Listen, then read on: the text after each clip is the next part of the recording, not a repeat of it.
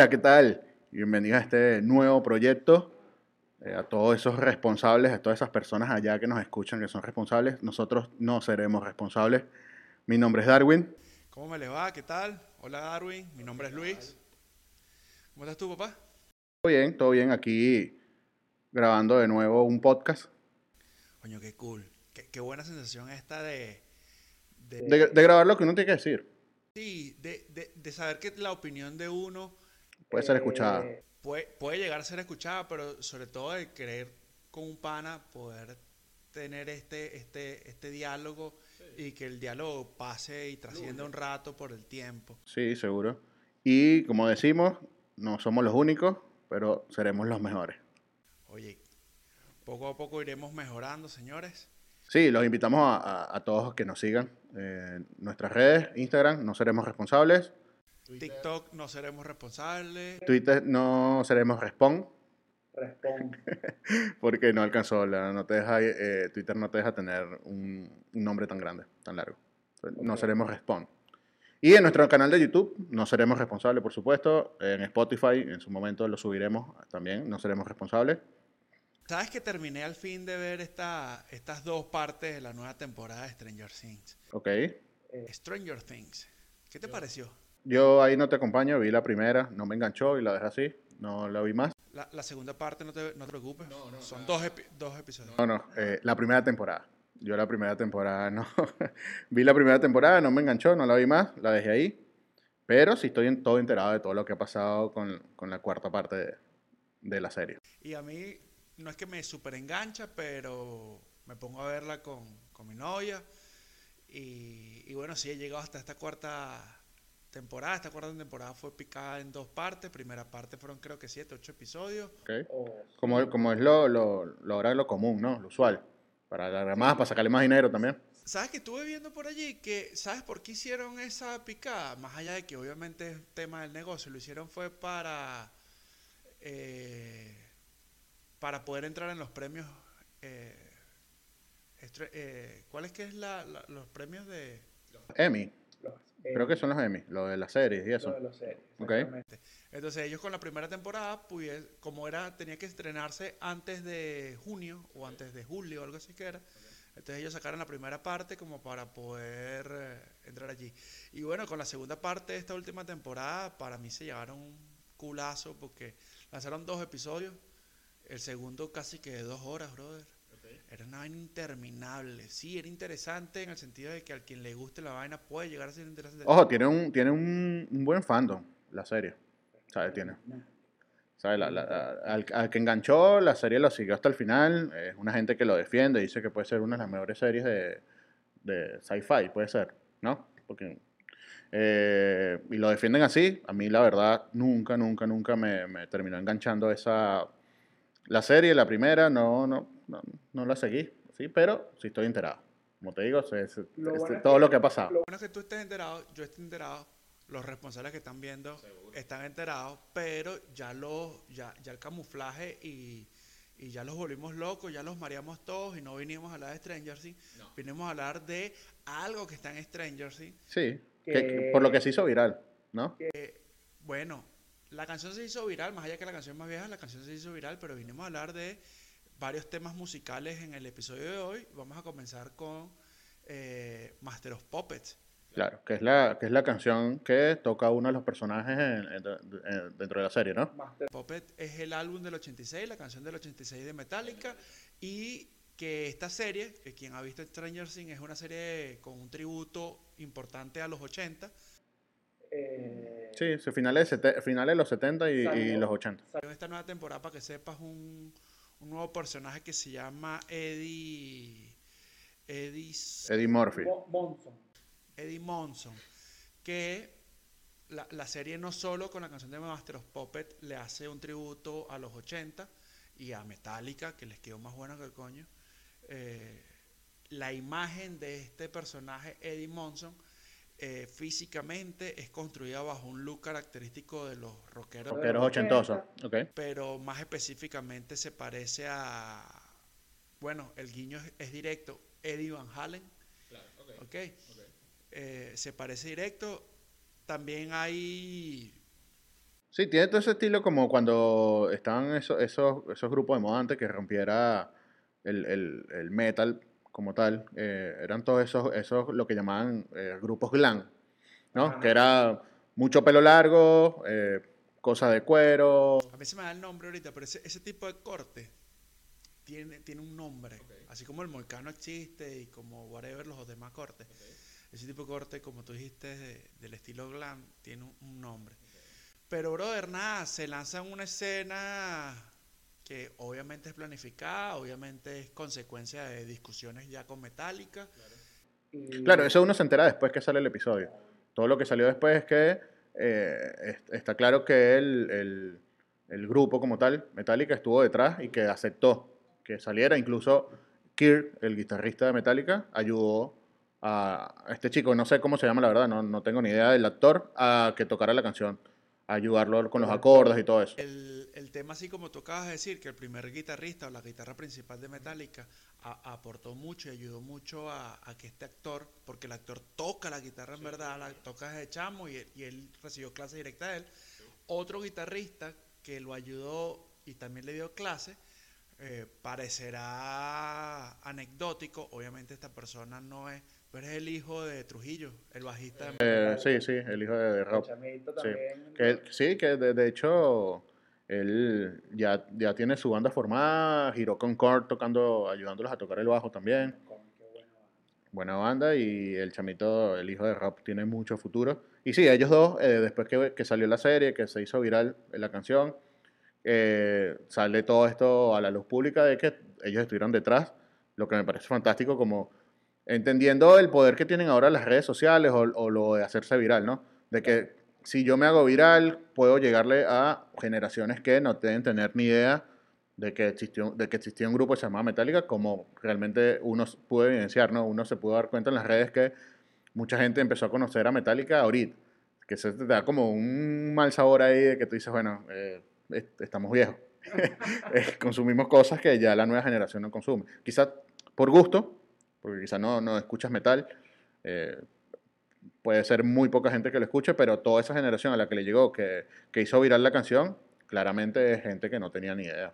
Pero, pero justamente esto que tú acabas de mencionar, esto es más o menos el punto focal del episodio y, creo que el uso correcto de las aplicaciones de streaming, el uso correcto de las redes sociales en el día de hoy puede traer a, eh, a, la gente de ahora o, a las nuevas generaciones eh, este bálsamo a, a nuestros oídos, porque bueno, el rock pareciera estridente, pero en un mundo que está dominado por el reggaetón, y, y otros tipos de ritmos, eh, de, ver- de verdad que eh, el tributo que se le hace a Metallica y, y tributo completo.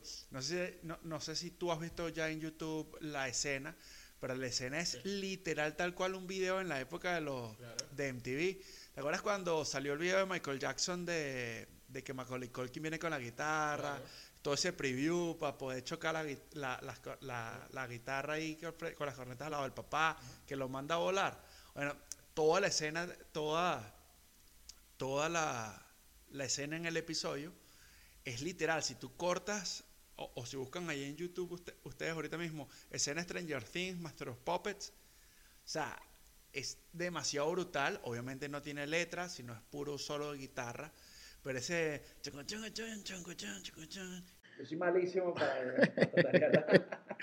Nos dimos cuenta. Pero eh, sí, yo vi vi la, vi la imagen porque se hizo muy viral en YouTube. Hay muchos clips de- del pedacito de, de la escena y me parece eh, brutal que un grupo tan grande no tenga ningún tipo de inconveniente en prestar su música. Más bien me parece súper inteligente porque el hecho de que se haya vuelto eh, tan viral los hizo más conocidos. Eh, ah, creo que la canción entró en el top 100. Imagínate, una canción que salió hace más de treinta y pico de años. La, canción debutó esa semana de, de estreno en Stranger Things de número 7 en el top Estados Unidos y en el top 50 en Europa, brother. Imagínate, ¿sabes? Una canción que tenía tanto tiempo que solo los, los que realmente escuchábamos antes era lo que lo escuchamos. a- Nada más para que, claro, las mediciones hoy se hacen de otra manera, incluso el ciclo, el, el ciclo de, de monetizar ese, ese tipo de cosas eh, hoy, hoy viaja por otro lado.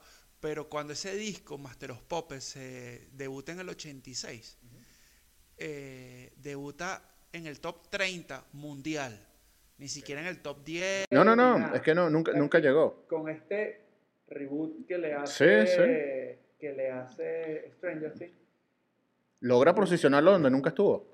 donde nunca Y si, si tú hablas de una canción icónica del grupo, Master of Pop está en el top 3, seguro.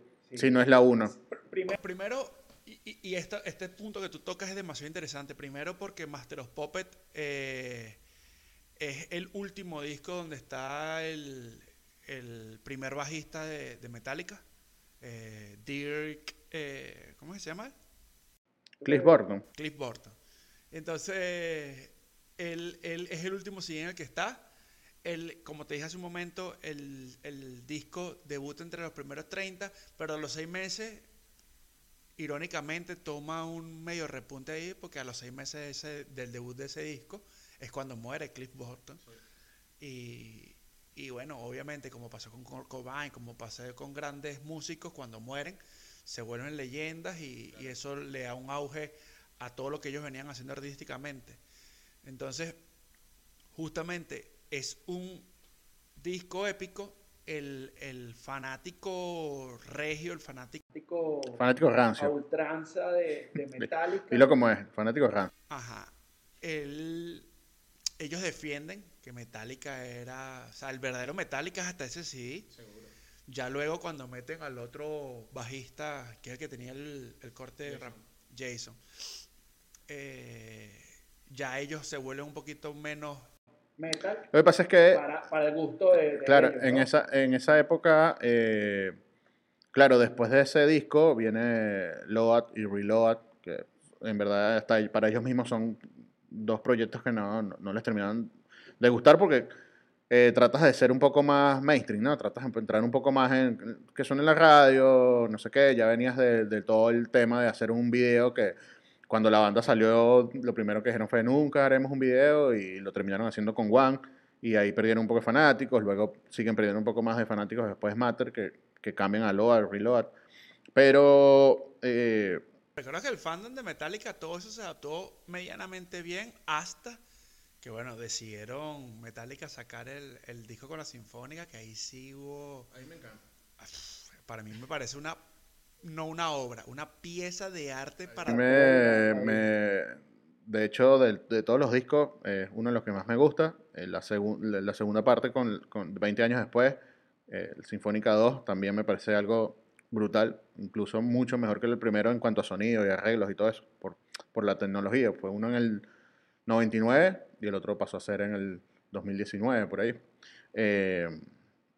Me parece algo demencial. Yo creo que con Metallica a mí, a juro, no puedo ser un top 3, mínimo un top 4, y los discos serían Sinfónica, eh, Disco Negro, Master of Puppet, y cu- ¿cuál es el disco que donde aparece ese Whiskey in the Jar Room? Que es más de nuestra generación. Whisky creo, cre- los creo que 2000. sale en los, en los discos de tributo, ese creo que es Garage Inn. Ahí. Creo que me parece que ese es el disco donde sale Whiskey in the Jar, que es una- un tributo. La tendencia a los 80 está dándose. De por sí, quien vio la última película de Thor, que se llama Thor, Love and Thunder, eh, Tengo algo que decir sobre Marvel, basta. Basta, basta de sus películas. Ya estoy cansado. Pero La película eso no se había visto. De por sí en todas las de Iron Man habían canciones de ACDC, pero eso son un poco más viejas de los 80. Pero ahorita en Thun- eh, Thor Love and Thunder eh, se lanzan cuatro canciones en una misma película de Guns N' Roses y todas son de los 80. Entonces sí, ahorita en el cine o, o en el, o el mundo artístico de la pantalla, bien sean cines, películas, series, están reviviendo, están reviviendo un poco el amor a los 80. Y bueno, sí, mencionar, mencionar esto de Guns N' Roses, que no es por nada, pero Guns N' Roses Sí, también, una banda icónica, eh, también 80, 90. eh, Sí, creo que comenzó en los 80 y fue que se hizo boom en los 90. claro, eh, como, como todas estas bandas han, han perdido presencia. Eh, Ellos ellos perdieron presencia no por su música, sino por, a- por, por su... Que Axel se puso como una vaca. Y, también después él, Que uno se puso como una vaca y loco, que es Axel, y Slash que, que, que se puso aquí. en un punto se separaron, eh, Slash hizo su, su trabajo como solista. Sí, están volviendo a girar. Eh, Brutal para los, los que lo siguen. A mí Gonzan tampoco me mata. Y tres, cuatro canciones, pero de resto no, no me gusta mucho. Pero sí, lo- lo- lo- volviendo a tu punto, el, el tema de que eh, a través de las series, a través de los videos, estás trayendo a las películas, estás trayendo de nuevo todo ese tema de 80. Yo supongo que es por un tema de, bueno, vamos a enseñarle a las nuevas generaciones que lo que hay ahorita no, es, no era tan bueno como, er- como era lo anterior, ¿no? No. Lo de ahora no es tan bueno como lo de antes. Es que no es por nada. Yo soy de los que pienso fielmente, como, dice, como diría el filántropo poeta Bad Bunny, la vida es un ciclo. Y, y sí, ahorita estamos, a- al igual que en la, en la moda, al igual que en muchas cosas, se están reciclando otra vez las ideas. Sí. De hecho, de hecho, en, en un podcast que somos fanáticos, creo que somos, digo, no sé, Escuela de Nada, lo, habla, lo tocaron, lo tocaron en estos días, que tiene un ciclo, la música y todo Y esto de, treinta. de 30 años. Sí, pues ese te denota tu edad. Ay. Eh, de 30 años, o sea, que cada 30 años huele como un reboot de, de todo. Entonces, es más o menos 30, 30, 35 años. Bueno, 30, 35 años tiene el reboot de Top Gun Maverick. Que, que si te pones a ver. Por cierto, película brutal. Vayan a verla. eh, no sé si todavía está en el cine. Si ¿quién está en el cine, si está en el cine, vayan a verla. eh, si no, hagan todo lo posible por verla en, un, en, un, en su casa con buen sonido. Coño, con buen sonido. Buen sonido es, el, es la clave. Mira, y ya que dimos un pasito más adelante, eh, hablando de, de- de Top Gun, vámonos un poquito más adelante otra vez y, y hablemos de, de la canción, hablando de redes sociales, que ya lo mencionaste y todo lo demás, hablando de la canción que también sacaron, desenterraron, desempolvaron, trajeron tipo Frankenstein, una canción épica para nuestra época, Stand de Eminem. En su momento esa canción tuvo mucho auge, sin duda tuvo mucho mayor auge cuando se juntó con Daido. Claro. En Bueno, de hecho, la canción es de ella. Él lo que hace es samplearla encima. esa. eh, rapearle encima el, sampleo de la canción. Eh, una de las canciones más icónicas de Eminem, me parece. O por lo que lo recuerdas. Yo creo que sí. Yo creo que si tú recuerdas. Claro, si, si te hablan de Eminem, la primera canción que se te puede venir a la mente es esa tranquilamente. Porque aparte habla, el- la canción y el tema del video es súper crudo, del tema de- del fanatismo rancio de, de- de- val- valga la redundancia, de- del, del fanático, del, del- tipo que, que quiere estar contigo, de que eh, no te deja tranquilo, donde vas te persigue. Eh, creo que era de, los- de las primeras veces que se tocaba algo eh, que, se, que se fuese tan, tan visual, ¿no? Ese tema. Es una de las canciones que más... Que no se confundan, para el que entienda lo que está hablando Darwin, no estamos hablando de toxicidad, estamos hablando de verdad de algo que hace daño, brother. O sea, un, un- un- un fanático eh, esquizofrénico. Sí, sí, total. Bueno, y, llega, llega al borde de, de- de todo lo que ha pasado de los fanáticos que han matado a sus ídolos, ¿no? Sí. Entonces, a ese punto, y Eminem trata como, toca eso en ese tema y que es- Bueno, lo, lo sí, hace sí, de manera sí. brutal. Sin duda, Eminem le, le dio una connotación en ese momento junto con al sampleo que le hizo la canción de Daido. ¿ok? Hoy por hoy, la canción se vuelve a hacer viral a través de... La canción se hace viral a través de TikTok. Es anecdótico la historia por detrás de la canción, eh, pero vale, vale la pena mencionarlo. En, Per- en- en Perú, no necesariamente en Lima, no lo sé, pero en Perú como país, eh, hace unas semanas se, se- se hizo viral una canción eh, producida por Tito Silva, cantada por Tefi C. No, no los conocemos en, en- en nuestra historia o nuestro radar musical no está. Serán personas de Perú. De verdad que el chamo Tito, sí, eh, Tito Silva la votó con un jonrón, pero se amplió la canción de... Para que entienda que es de Venezuela y no sé de dónde hacer referencia en otro sitio, eh, es- esas dos personas, aparte de músicos, trabajan para algo en Perú, tipo el chigure bipolar en, en, en Venezuela. Chiguro Bipolar, para que entiendan, es Es un periódico, es un Es periódico un de de, de redes sociales en este momento con una sátira importante con respecto a vamos a reírnos de lo que está pasando en la contención diaria. Entonces en Perú se descubrieron, salieron al- a la palestra, a la luz pública, unos chats de WhatsApp entre un expresidente peruano con una abogada, eh, que bueno, no debería ser mayor noticia que él tenga esa conversación o no, sino que el señor es casado. Claro, el tema es la, la infidelidad que se le presentó y que se filtraron lo- los, mensajes, porque si no se filtran, no. Entonces la, la, la forma en conversar entre el expresidente o, o presidente, creo que el, no existe el ex, el sufijo no existe ex. El presidente siempre eres como que presidente, ¿no? Así te jubiles. Creo que es lo que se usa. Pero bueno, ese, eh, entre ese señor que, que me, dio el- me puse ahí a, a ver- a- a buscarlo, se llama Martín Vizcarra. Ni, ni idea, tú sabes.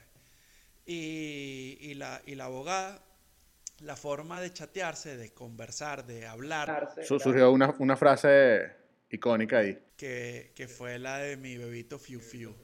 Que Fiu Fiu, para el rescate y para matar el chiste, pero es que es imposible. Fiu Fiu es simplemente, eh, yo, yo vi parte de las imágenes y es así como que ella dice, mi bebito.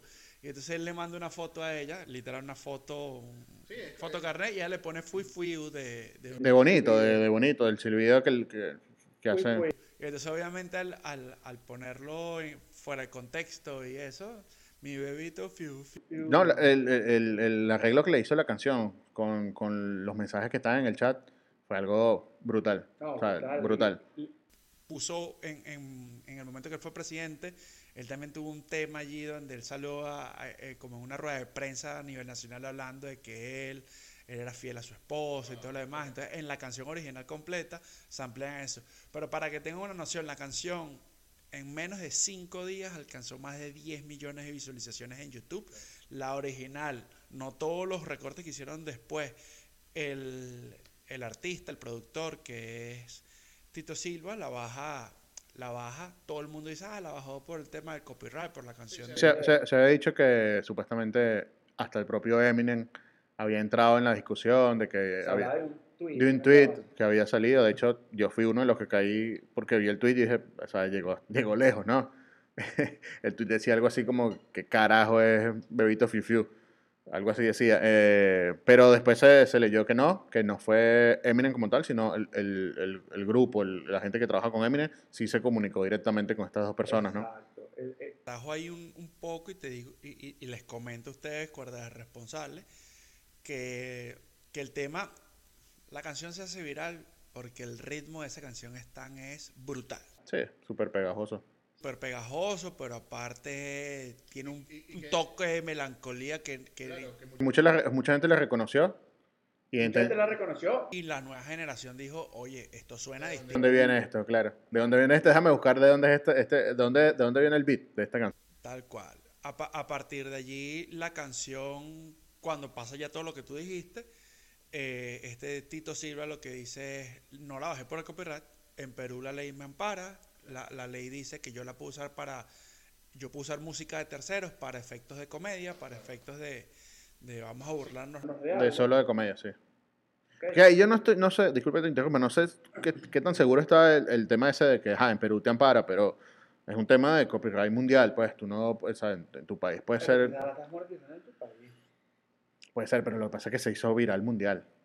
Sí. O sea, si no hubiese salido de Perú, quizás, pero el tema cuando ya sale ya Vale, no puede. Lo bajó el quinto día. Sí, sí. Y, y lo que se hablaba del grupo de trabajo es que el grupo de trabajo no le pidió aparentemente que la bajara, sino que le dijo, oye, nos encanta, de verdad, gracias, porque en verdad trajo a colación, o sea, la gente quería saber la original y, y las reproducciones de Stan subieron demasiado, Sí, al pa- igual pa- que- pasa lo mismo con Master of Puppets, pasó igual. igual que Master of Puppets, exactamente. Pero lo que no le gustó al equipo haciendo, ellos hicieron ver que supuestamente al creador de la canción, que es Stan o a Daido, eh, lo que no le gustaba era el toque político que tenía. O sea, que es- exacto, que se usara como para política. Exacto. Entonces eso fue lo que le, dije- le hicieron saber ese mensaje y por eso es que él reaccionó. Pero lo que sí no sabía, no la he escuchado, no la quiero escuchar, es que la canción, a pesar de que él la bajó, otro peruano la subió en versión salsa, está en Spotify y no es necesario. Podemos coincidir que no importa si no la hemos escuchado, no es necesario. No, tampoco lo hagan, no le, no le den reproducción a esa canción. Eh, El, el- el tema aquí viene siendo lo mismo. eh, la importancia que toma hacerse viral en una red social durante 10 segundos, porque ¿cuánto duraba esa canción? 10, 15 segundos. Eh, y el tema que le da tanta relevancia después a la canción original, que le da todo, otra vez, todos estos views, toda esta cantidad de escuchas a la canción original, a Eminem, y es lo mismo, volvemos a caer en lo mismo.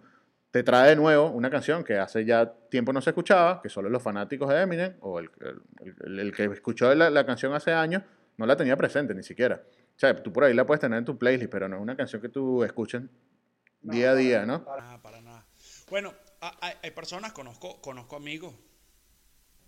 Tú con esa canción en específico no eres, pero tú eres súper retro en el sentido de que a ti la música nueva no es que te mueva mucho, pero para ti te gusta mucho, sobre todo Con la música que crecí es lo que más escucho, verdad, la música sí, nueva. persona que de las que yo conozco que más asiduamente podría llegar a una canción como esa. Quizás no esa en específico, De hecho, la, la tengo en un playlist de, de Spotify, pero eh, no es una canción exacta que, que tú digas, bueno, voy a- me recuerdo mucho a Eminem y voy a escuchar esta canción. Ojo, eh, la diferencia de Metallica con Eminem es eso, que Metallica sí estuvo detrás de esto. No, sin duda. y Eminem, por su gente, no sé, termina, o sea, está- termina saliendo todo esto de que estaba en contra, que no quisieron que siguiera y tal. Esa es la, la diferencia que muy notable. Pues, Metallica entendió. Claro, Eminem no se iba a enterar nunca que alguien le iba a ampliar una canción para hacer política y creo que tampoco se hubiese prestado si él lo hubiese llamado. Sí. Que disculpa, hola, quiero hacer un, quiero hacer un sampleo con tu, con tu canción y... Quiero, quiero cantar ahora mi, mi bebito Fiu, pero Claro, en inglés. aquí te mando la letra. Oh, terrible.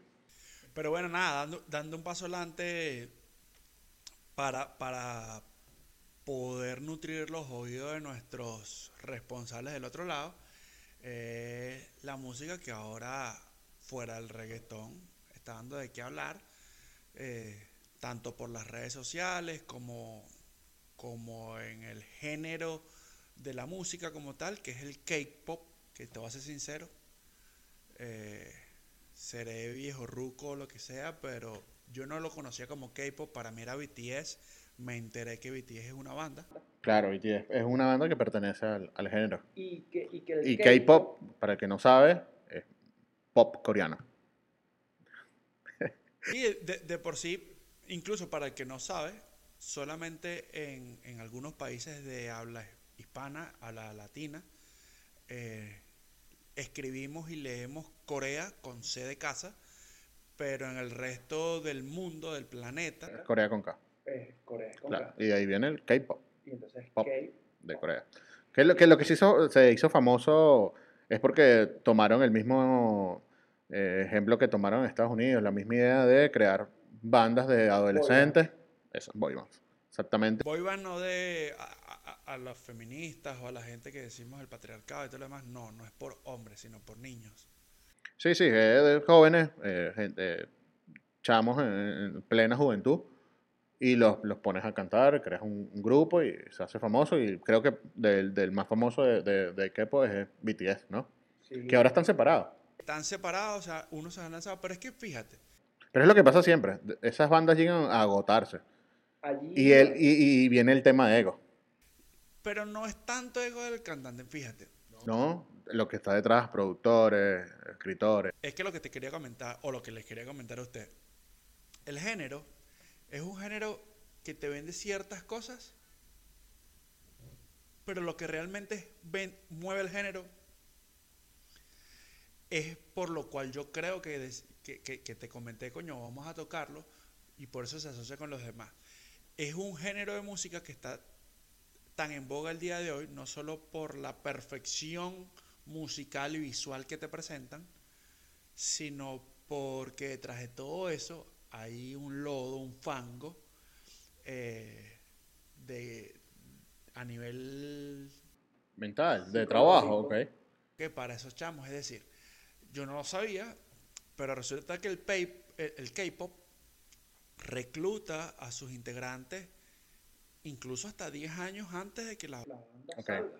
Algo bien Sí, shady, o sea, pues. de- Bien sombrío, entonces, desde- por ahí. de- Meses hasta años puede durar uno de esos artistas eh, recibiendo clases de canto, recibiendo clases de baile, llevando unas dietas estrictas para cumplir con unos estándares, recibiendo... Pero son, son, son menores de edad, todo eso tiene que venir con permiso de los padres.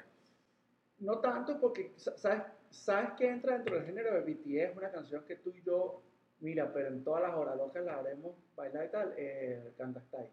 Ese fue el primero. ¿No? pero No fue el primero, pero sí ha sido el que... ¿Cómo es que dice el chombo?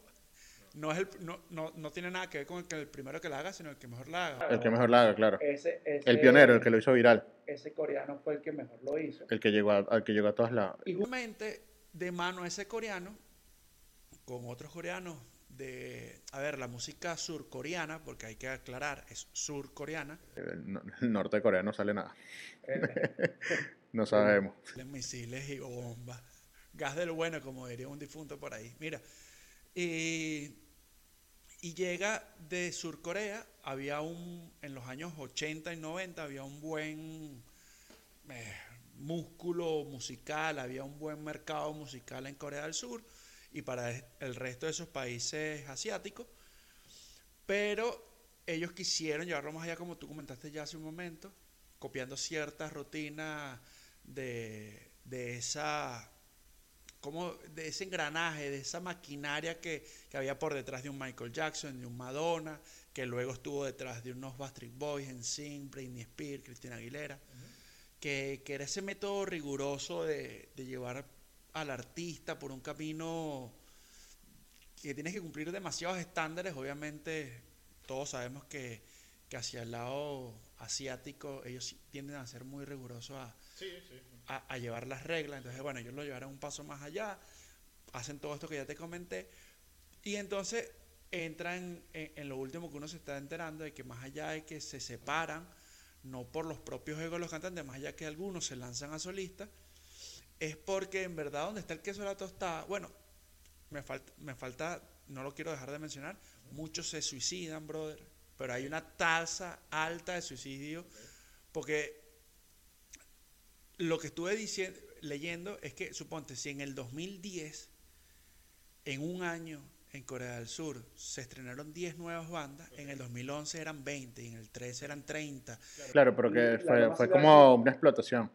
Llegó, llegó donde que hoy, en el hoy, se pueden estrenar 50, 200, 150 bandas anuales. Muchas fracasan, pero se estrenan, ¿entiendes? Entonces, pero Pero claro, estás buscando, estás buscando tener el mismo éxito que has tenido como- la- o sea, con muchas, pero la, la- la- la que más se te viene a la mente es BTS, ¿no? Como la, la, la, la mayor de, la de mayor éxito, ¿no? sí. O sea, la que pega más en el mercado anglosajón, que yo me imagino que ese debe ser su, su norte. Hasta en los, en los premios MTV. Y creo que en estos, eh, el último premiación de los Oscars también aparecieron, creo. Creo, no, no recuerdo, alguno de esos premios, Grammy, algunos de esos premios aparecieron cantando también. O sea, hasta ese, hasta ese punto han llegado, ¿no? Unos juegos pelados, entiendo yo. Cantan archi. sí, La verdad. No, la, No, si te soy sincero, ni una sola he escuchado. Me imagino que si la pones y me dices que es eso, yo te diría, cool. Escuché una y no me di cuenta. Pero bueno, sa- ¿sabías que el negocio, a diferencia, a diferencia de, de hoy por hoy, como está la música aquí en Occidente, de que cada artista se, se auto hace su marketing, se- obviamente muchos para la distribución usan, usan a las grandes agencias y todo ese tipo de cosas. Pero en Corea del Sur el, el tema pasa es por las casas productoras. O sea, ahí no importa el, el nombre, más allá que BTS se ha hecho grande, hay un par más y seguramente más que un par.